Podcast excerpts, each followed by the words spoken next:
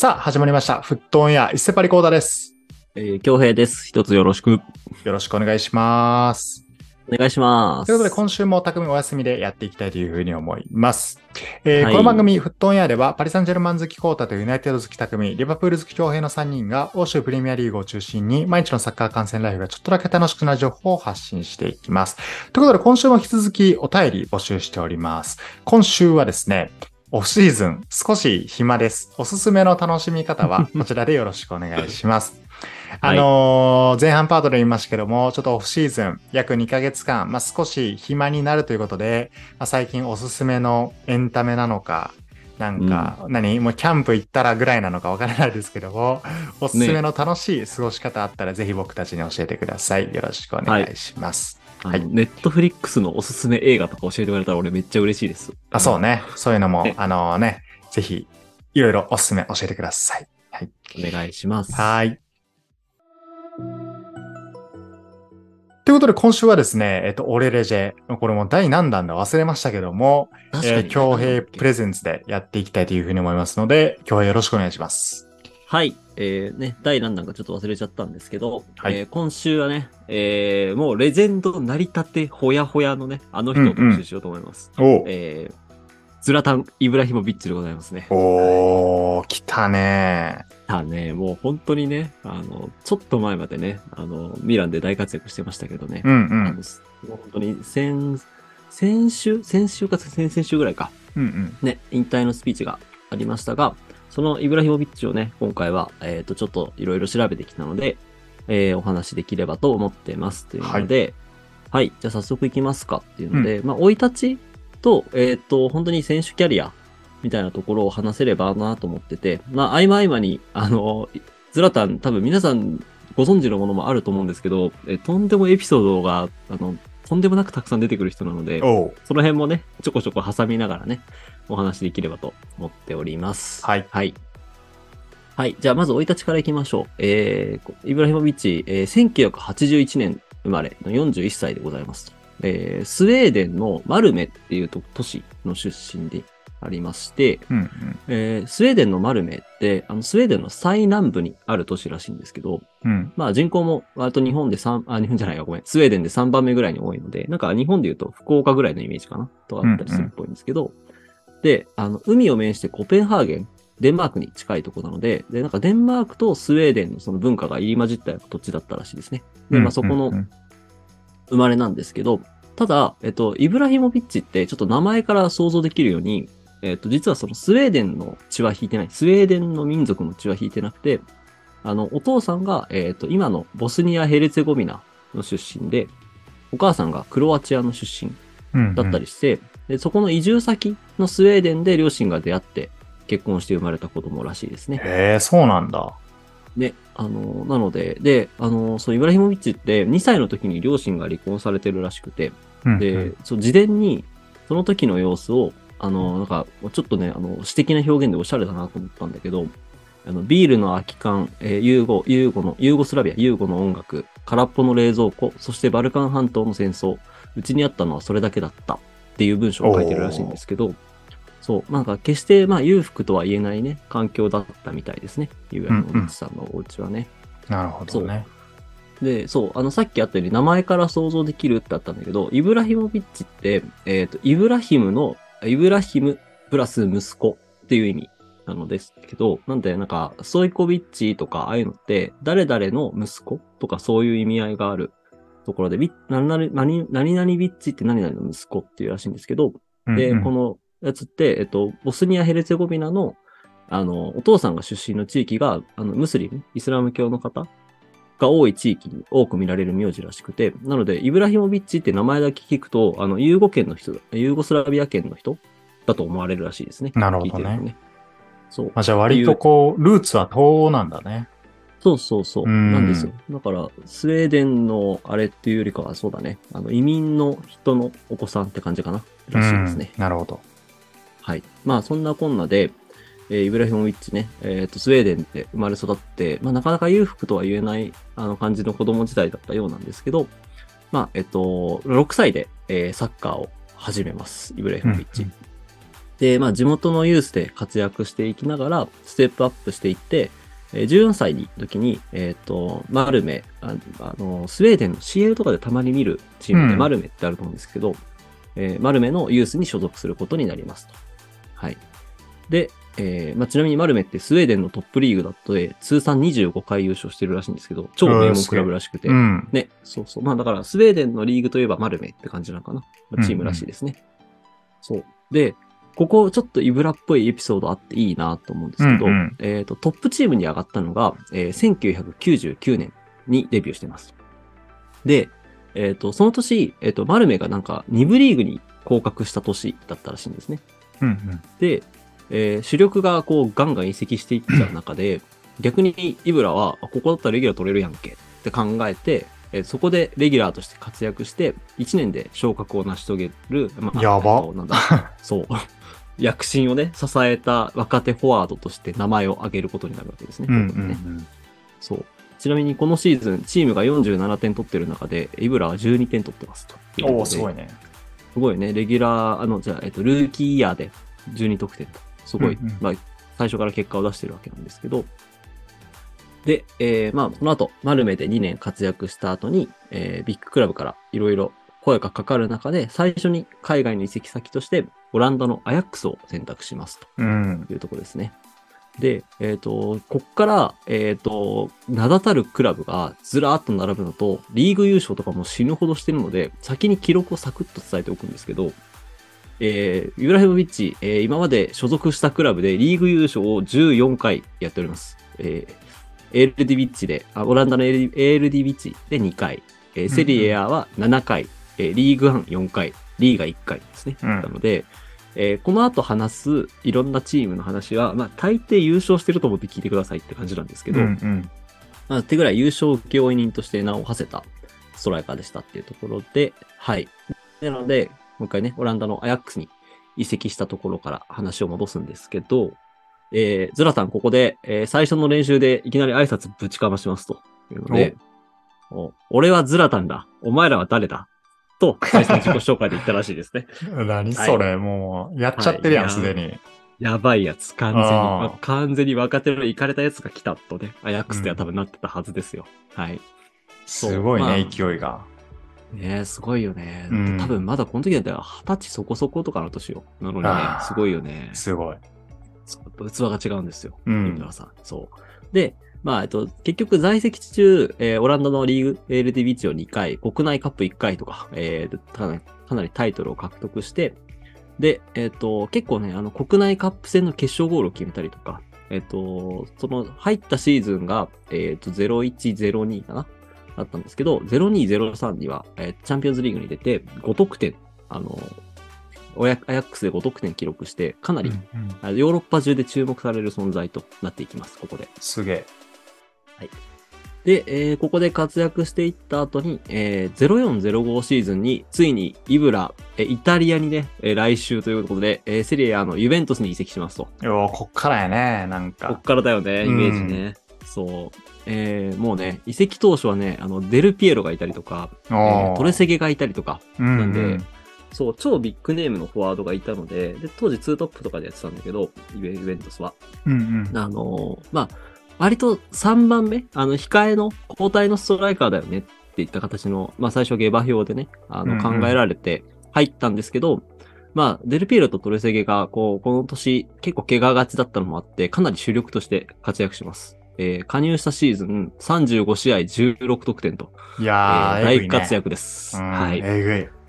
えー優勝さらにセリアでちゃんと優勝もしておりますと。うんうんいうので、はい、えー大活躍をして、えーまあ、その次のシーズンもね、主力として活躍して、まあ、2連覇に貢献するわけなんですけど、うんただ、えっと、このタイミング、多分ちょうどね、あの、気がつく人もいるかもしれませんが、あの、いわゆる有名なカルチョスキャンダルってやつですね。あの、イタリアサッカー界のいろんな不正が明るみになったタイミングあったと思うんですけど、うん。まあ、なので、えっと、実質、あの、優勝してるんですけど、記録上は取り消しになってます。ので、この年の、この年のああ、なるほどね。うんうんん。そうそう。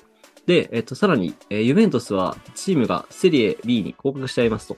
うん。あったねと。ころ、そうそうそうね。いろんな人が抜けてったよね、この時ね。うん一回ね。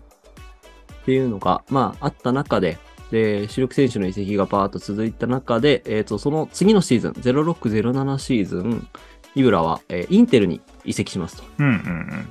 だね。っていうので、イブラ、ここでね、えーモウリーニョとも出会うわけですけども、インテルでね。はい。まあ、ここで大活躍をしていくんですけど、えー、0607シーズンから入って、えー、0607、0708、えー0809、なんと3連覇をインテルで成し遂げるというね。いや、黄金期やね。黄金期だよね。こ完全に。想像してる、なんか俺らが想像してるやつだよね。あの、うんイブラが大活躍の時だね。そうだね。うん。っていうので、まあ、えーっと、なんだ、えーこの時3連覇を、えー成し遂げてるわけで、で、もうちょっと言うと、さっきあった、あの、イタリアのカルチョスキャンダルのせいで、記録的には、インテルって、えーっと、0506シーズンも優勝という記録になってるので、えーまあ、インテルが4連覇していくんですけど、この時インテルめちゃめちゃ強かった時ですね。ねもう主力として大活躍をいたしますと。うん。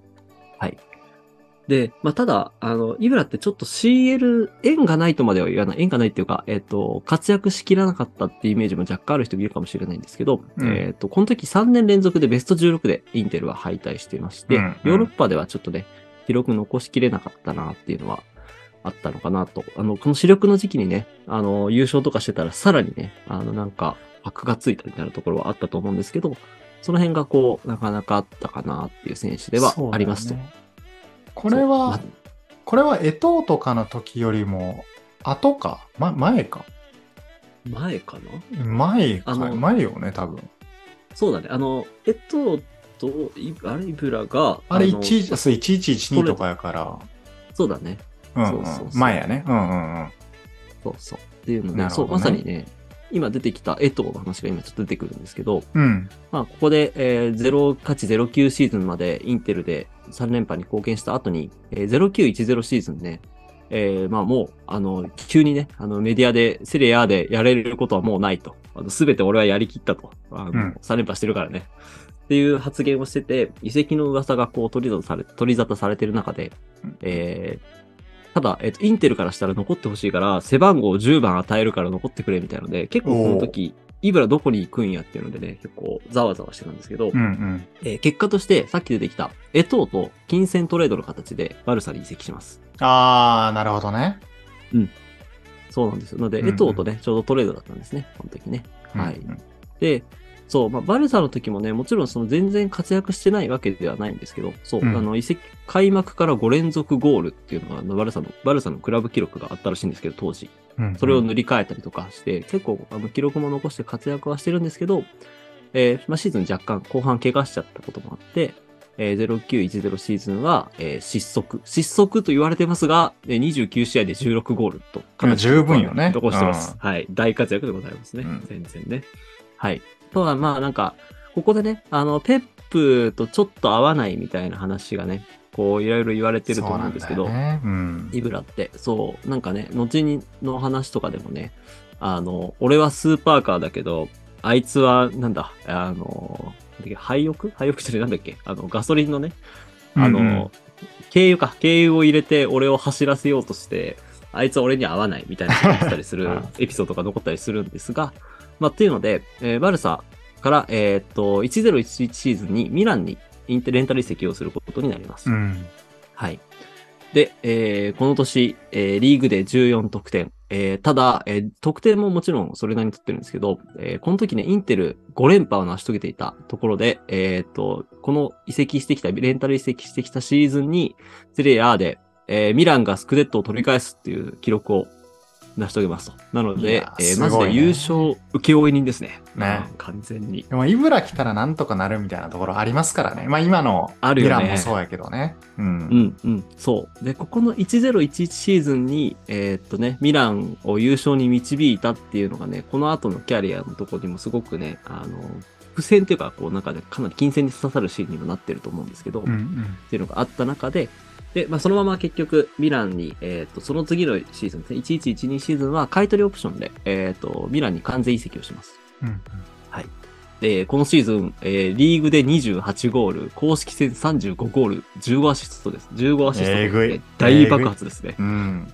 すごい。セレア得点王ですね。まあ、もちろん。はい。えぐすぎる。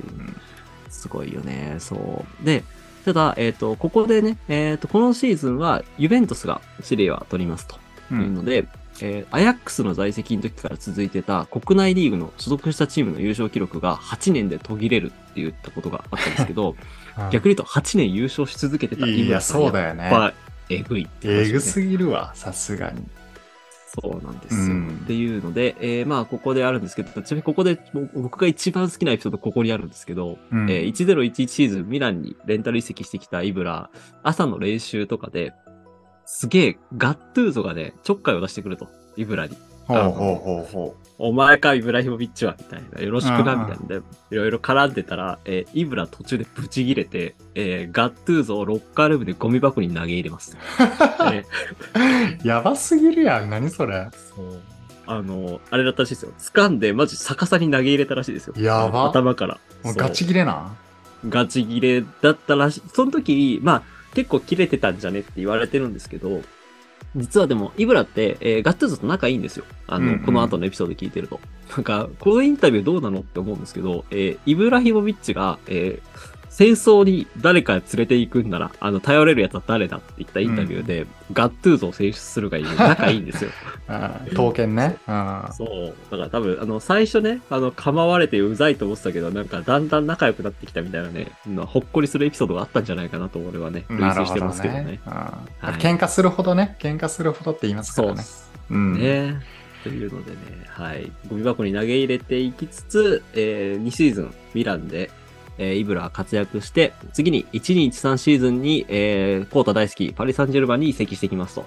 うんはいあったね。うん。ねコータはね、多分めちゃめちゃ覚えてるのかな、この辺とかね。うんえーちちなみに、加入時の会見でめちゃめちゃかっこいいことを言っていて、うん。えー今ちょうど家を探しているんだが、まあ見つからなければホテルを買うだけだと、かっこいいこと言って あ。そんなん言ってた。それは知らんかったわ。そうかっこよすぎ。はい。かっこいい。すごいですね。はい。で、えーまあ、えー加入当初は18番つけてたんですけど、えー10番つけてた、あの、ネネっていう選手うん。が、えっ、と、途中で移籍したので、その後は10番をつけていきますというところで、えー最初のシーズンは30得点を上げる大活躍と。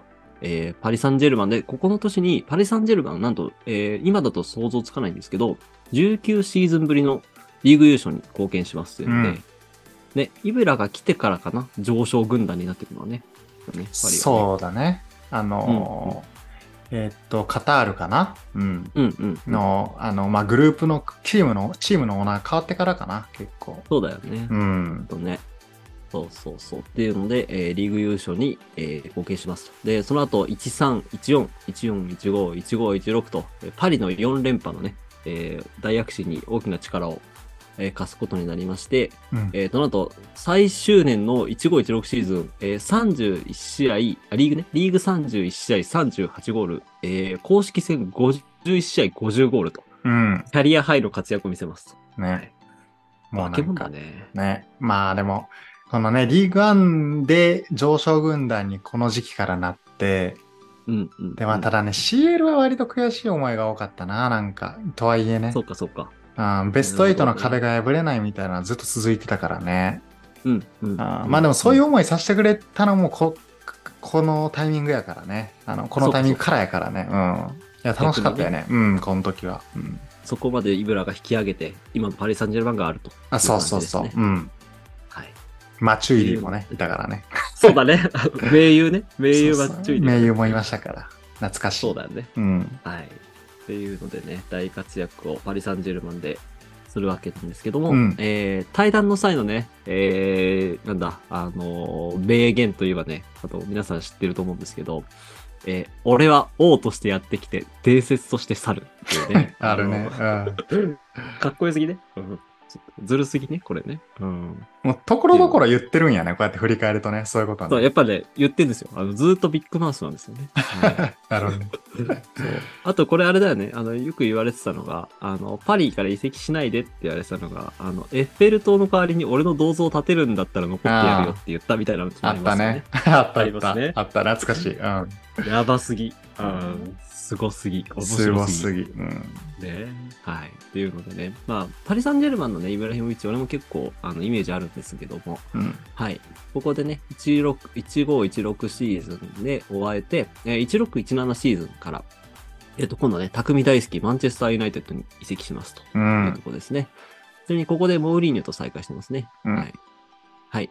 えー、1年目46試合28ゴールと、なんかプレミアでもね、大活躍なんですよ。ちなみにこの当時35歳ですね。はい。えぐいな。すごすぎ。うん。35歳でプレミア1年目、プレミア初挑戦だからね、この時ね。うん。で、46試合28ゴールと、えー大活躍していまして、えーリーグは6位だったんですけど、今年ユナイテッドは。えーただ、EL の優勝と、えーカラバオカップの優勝というので、タイトルしっかり獲得しておりますというところですね。で、えーこの時のインタビュー、俺すごい好きなんですけど、えー、なんなんか、あの、35歳で来て、ちょっと衰えとかもあるんじゃないっていうの最初心配されてたよねって、インタビュアーに言われて、まあ俺は35歳っていう年齢で来て、車椅子で来ると思われてたが違ったと。獅子は生きていたっていうんですよ、ここで あかっこいいなーかっこいい。ね。うんそう。で、この後に、同じインタビュアーの人に、プレミアのストライカーで最も優れてるのは誰ですかって聞かれて、まあ、インタビュアーからしたらさ、俺って言ってほしいインタビューなわけですよ。これ多分、イブラに聞くってことは。でも、いや、ルカクはすごいと。あの、でかくて、スピードもあって、いい選手だと。うんで、その後に、アグエロもいいね、みたいな話をするんだよね、ここで。うんで、インタビュアーに、え、あ、自分って言わないんですか？って聞かれたときに、え、獅子は己を人間と比較しないっ あったね。かっこよすぎ。あーもうなんかローランドみたいな感じなのね。なんか返し方がね。本当にね、サッカー界のローランドですね、本当にね。うん懐かしいな、それ。うん。このインタビューな、インタビュアーがね、爆笑してるの面白いよね。うん。ねうんあったあったそう、多分ちょうどこのインタビューね、あの、プレミアリーグトークショーさんがね、最近 YouTube で上げてたのでね、あ、そうなんだ見てほし。いんですけど。そうそうそう。翻訳付きで上がってるのでね、ぜひね、ここのエピソード見てほしいんですけど、インタビューはマジでね、手叩いて大爆笑してるから、すごい、そう笑いまで取ってます。はい。うんというので、えーまあ、EL 優勝もして、えー次のシーズンユナイテッドは、えーチャンピオンズリーグに出場して、イブラももちろん出ることになるんですけど、うんちなみにこの時、えー今は多分、未だかつて破られてないんですけど、えー史上最多なんですけど、7つ目のクラブでチャンピオンズリーグ出場を達成するというとすころで、ごいね。すごいね。あのーまあ、破られることなかなかないだろうね、もうね。うん。うん。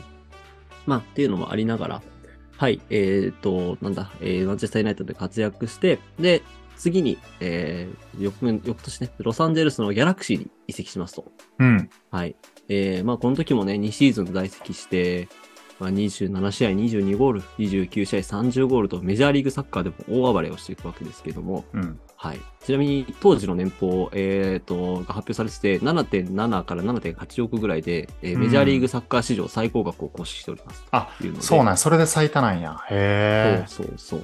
すごい、あ、もしかしたら、今はもしかしたらあるかもしれないけど、当時は史上最高額かな。当時ねだ。ったらしいですね。はい。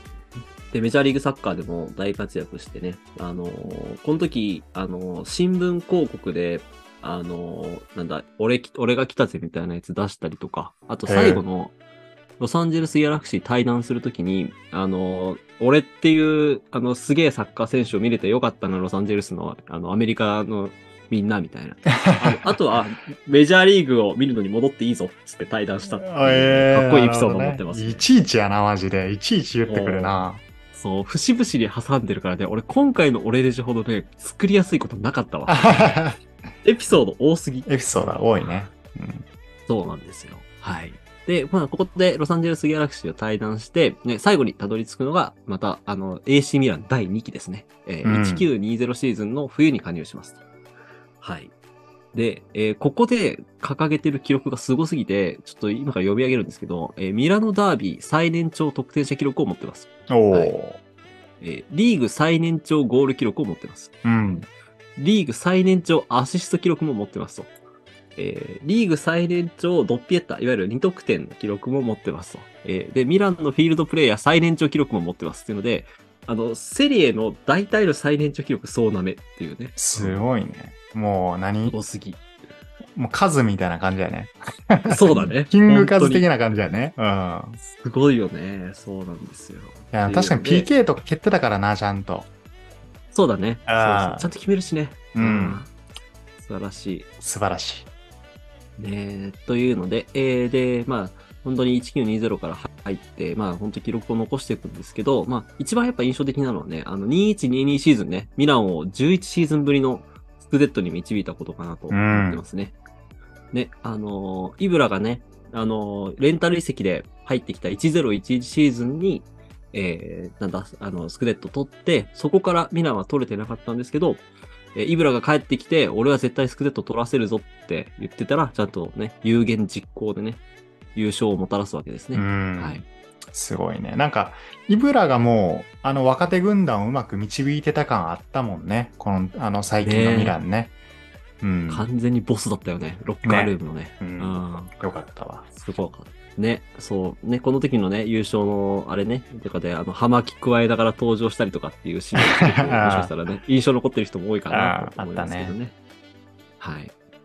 あのね、あのシーズン最初の会見で俺はスクデットを約束したが、えー信じない奴が多かったが、俺は今ここにいるっつって優勝トロフィーを掲げるってねかっこよすぎるやろかっこいいんですけど、うんねえ、かっこいいよね。うんそう、すごいね。まあ、本当にね、イブラヒモビッチの、なんだ、あの直近のね、一番最近のなんていうか、あの、モーメントがあるとこ、一番こう、覚えてるとこでここって人も多いかなと思うんですけど、で、まあ、ただ、えっと、この優勝の直後に、えっと、前十字靭帯の再建手術をするっていうのを発表しますと。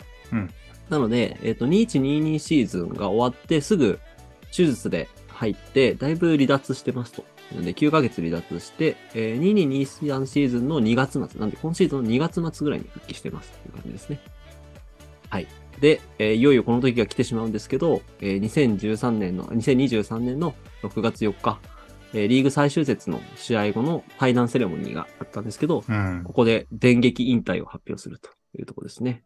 いやんか潔いよね、なんかタイミングもね、なんか。ねえ。うん。すごかったよね。なんかね、この後だって別に引く手余ったというか、他にオファーもしてくるチームも絶対あっただろうに、ねうんここで終えるっていう決断を、いそうだねろいろめっちゃするわけで。うんはい。ね、えーこの時のね、えーなんだ、スピーチも多分かなり、あの、直近メディアでも話題になってたので、あの、本当かいつまんでお話しするんですけど、まあ、俺ちょっと好きなのが、あの、スピーチの初っ端ね、えっ、と、最終節の相手だったベローナの、えーファンがブーイングしてるとこに、えーブーイングし続けろクソ野郎どもと。お前らにとって俺を見れるのが今年最高の出来事だろと言い放った プロレスラーよね、もうねでも、プロレスしてるね。あのねし。てるね。あかっこいいよねって、まあ、言い放った後に、えっ、と、ミランにね、感謝のメッセージを述べて、えー最後に心の底からファンに感謝を伝えたいと、えーうんここ故郷のように感じている。俺は死ぬまでミラニストだって言って、もう会場爆湧きですよ。ねえ。まあ一応3クラブいたのにね。ね、そう。本当にな。なんか隣のクラブにもいたでしょうよ。いたでしょっていうはね、ちょっとツッコミあるけど、まあね、ミミラニスタだと。うんね、そう。やっぱでも、イブラ的にはミランが一番あれなのかなっていうのは、ちょっとなんか話聞いてるとありますね。うんえーそう。ね、えーフットボールに別れを告げる時が来たが、だがみんなにおわら別れを告げることはないと。えーフォルツァミランって、あの、頑張れミランなんだね。って言って、最後に、ねそれじゃあなって、あの、グッバイみたいなこと言うんですけど、うんこの時のインタビューの様子、動画をぜひ見てほしいんですけど、あの、手の動きがめちゃめちゃかっこよくて、あの、な、こう、役者じみてるっていうか、うんうんやっぱこの人セルフプロデュースがめっちゃうまいんだなっていうのをね、感じるシーンがありましてですね。えーまあっていうので、えーまあ、ここでスピーチを終えて、現役生活を終えましたというとこですね。なるほど。はい。まあ、そんなこんなでね、えーイブラは、えー大活躍してね、ここね、あの、代表の話をここに入れてないんですけど、えークラブの話が濃すぎるので、これだけで十分だと思ってます。まあ確かにね。逆に言うとスウェーデン代表は割とね、なんかこう、そうだね。なかなか難しい局面が多かったりとかし、多かったからね、ワールドカップ出場でね。うん。そうなんですよ。ね、いやでもあとは、じゃあ、ね、うん。この、この思いはイサクに託されたんじゃない？もう、次のスウェーデンは。スウェーデンのね、引っ張っていくね、あのいや大型フォワードはね、うん。あ託された。ね。めちゃくちゃなんか真面目そうやけど、イサクは。そうだね。実直な若者顔だよね。うん。いいよね。はい。な残りあれかな。イブラの好きなエピソードを、あと一つ二つぐらい紹介してね、終えようかなと思いますかね。はい。これも多分有名なんですけど、えー2014年ワールドカップのプレーオフに代表チームとして臨んでる時に、えーどこのチームが通過するみたいな話になった時に、うん通過できるチームは神しかわかんないです。神のみぞ知るぞってうんインタビュアーに答えて、でインタビュアーが、じゃあ神様に聞かないとわかんないから難しそうだねって言った後に、いや、今お前と話してるだろって言ったっていうエピソードがね、かっこいい。俺は神だと。俺にマジで聞けと。ロローランドやん、マジで。そう。演出がすごいよね。あうんそう、おもろいなっていうのとね。あと、あ俺このコロナシリーズがすごい好きで、うん。えーコロナが流行った時に、えっ、と、まず新型コロナの、その、クラの、ちょっと支援するクラウドファンディングをやったんですよ、イブラって。うんうんでその時に、えーインスタのとこに、えー覚えておけ、ウイルスがズラタンに向かってこないなら、ズラタンからウイルスに向かっていってやるという エピソードで。そう、強すぎ。えー強いね。ここの後に、えー結局コロナにかかるんですね、ズラタン。かかるんですけど、えー陽性が判明した後に、あ今のところ無症状だと。コロナは俺に挑戦する勇気があるのは認めてやると。ただそれはまずい考えだけどなって言って、俺は大丈夫だって言った後の、完治した後に、これ一番好きなんですけど、えーうんイタリアの感染予防告知の PR 動画に出たんですよ。うん。で、ここで言ったのは、俺はウイルスに勝った。ただ、お前たちはズラタンではない。ウイルスに戦いを挑むな。マスクをつけろっていうね、もうええても、そういうの。うん。すげえなと思って。うんそう。なんかこの PR 動画ね、面白い。もう、武井壮太スローランド悪にないのな、なんか基本的に。そうだね。うん。言ってることがね。ううんん。すごいよなすごいね。もう今ね、俺が紹介したのもね、ほんと一部なので、えー、ズラタン、あイブラヒモビッチ、えーエピソードとか伝説とか調べるとね、死ぬほど出てくるので、ぜひね、皆さんね、見てみてください。あの、うんちょっと元気になります。ね。なんか、はい。強く生きるお手本みたいな感じよね。なんか自信持ってね。ねえね大好きだわ。うん。ねえそう、イブラヒモビッチ嫌いな人いないんじゃないかなってぐらい、なんかみんなに愛されたね、選手でしたね。そこはいまで強くいてくれるなら好きって感じよね。なんかね。自信持ってね。あ人間振り切ったやつって好きだよねっていうのを体現した人だったね。うん。まさしくだわ。はい。うん。っていう感じですかね。イブラヒモビッチのオレレジはこんなところで畳もうと思います。はーい。ということで皆さん、あの、結構多分アヤックス時代とかね、あの、含めて、意外とセリエ3クラブいたとかね。そうだでね。、バルサもなぜ短い間しかいなかったのか、まあ、ペップとあんま相性悪かったとかね、あんま昔のことは、なんか最近の特に学生の方とかだとなかなか知る機会もなかったりすると思うので、もしかすると、これによって知れたかもしれないね。今回のオレレジェでね。はい。ということで今日は、えーっと、イブラヒモビッチ、引退したてほやほや、オレレジェほやほやの選手をお届けしました。今日はありがとうございました。ありがとうございました。はい。フットオンエアということで、あのまあ、最後ちょっとなんですけど、今週フットオンエア、ちょっとこのわずかな時間でやりたいなと思って。あの、ほんとすぐ終わるんだけど、あの、去年のね、7月頃に、はいはい。僕たちあの、プレミアトップ4予想っていうお便りを募集したんだよね。やったかも。うんそうそう。で、8月には、あの、早すぎる C、早すぎる CL 決勝よ優勝予想。そうだね。でこれはやったね。覚えてるわ。決勝カード、スコア、優勝クラブ、全部当てたらフットオンエアゲスト出演っていうこの2本やってました。うんはい。はい。であの、結果的にはね、あの、うん全然みんな外れてたね、やっぱり。これがこれでね、面白かったんやけどね。で、いですね。うんなるほどねまあ全部喋るのはあれやけど、まあ結構トッテナム入れてた人多かったりとか、トップ4にね、プレミア。はいはいはい。うん。で、チェルシーもいたし、そうだよね。そううんでうん逆に言うとニューカッスル入れてる人が全然いなかったんだよね。そうだよね。だから、あーまあ、本当誰も予想してなかったよな、ここいや、これ余裕で外れるな、これな。うん外れる外れる。うん。これ、難しいわ。2324もやったらなんかおもろそうやね。余裕でまだ外れそうやね。ね。あそうだね。なんかシーズン開幕前ぐらいにやりたいね。あ。ね。ちょ、次こそはちょっとフットオンエアリスナーちょっと当ててくれ頼むから。あの、ね。ちょっとあんまり、うん、全然予想とは違う展開になりますので、あと CL もね。あのそうだねもう、インテル上げた人なんかいなかったぞ、マジで。決勝カードに。もうシティパリとかバイエルンとかそんなんばっかだったから、そうだよね。あのうんあの、まあ、当時数名の方がお便りいただいてたんですけど、皆さんまた今シーズンもね、あの、これ、うんうん。こういったクイズやりますので、今年こそはちょっと当てて、ゲスト出演ちょっと、もぎ取ってくれ。フットンやり取ってくれと。はい。う んあの、ということで、あの、今日はあの、ふと、あの、僕たち過去のお便り忘れがちなので、ふと思い出した 過去の結果予想系のお便りを、ちょっとさらっとですが、振り返っていきました。はい。そうだね。うんはい今年もやりましょう、これね。ぜひね。やろ楽しみです。やろうやろうはい。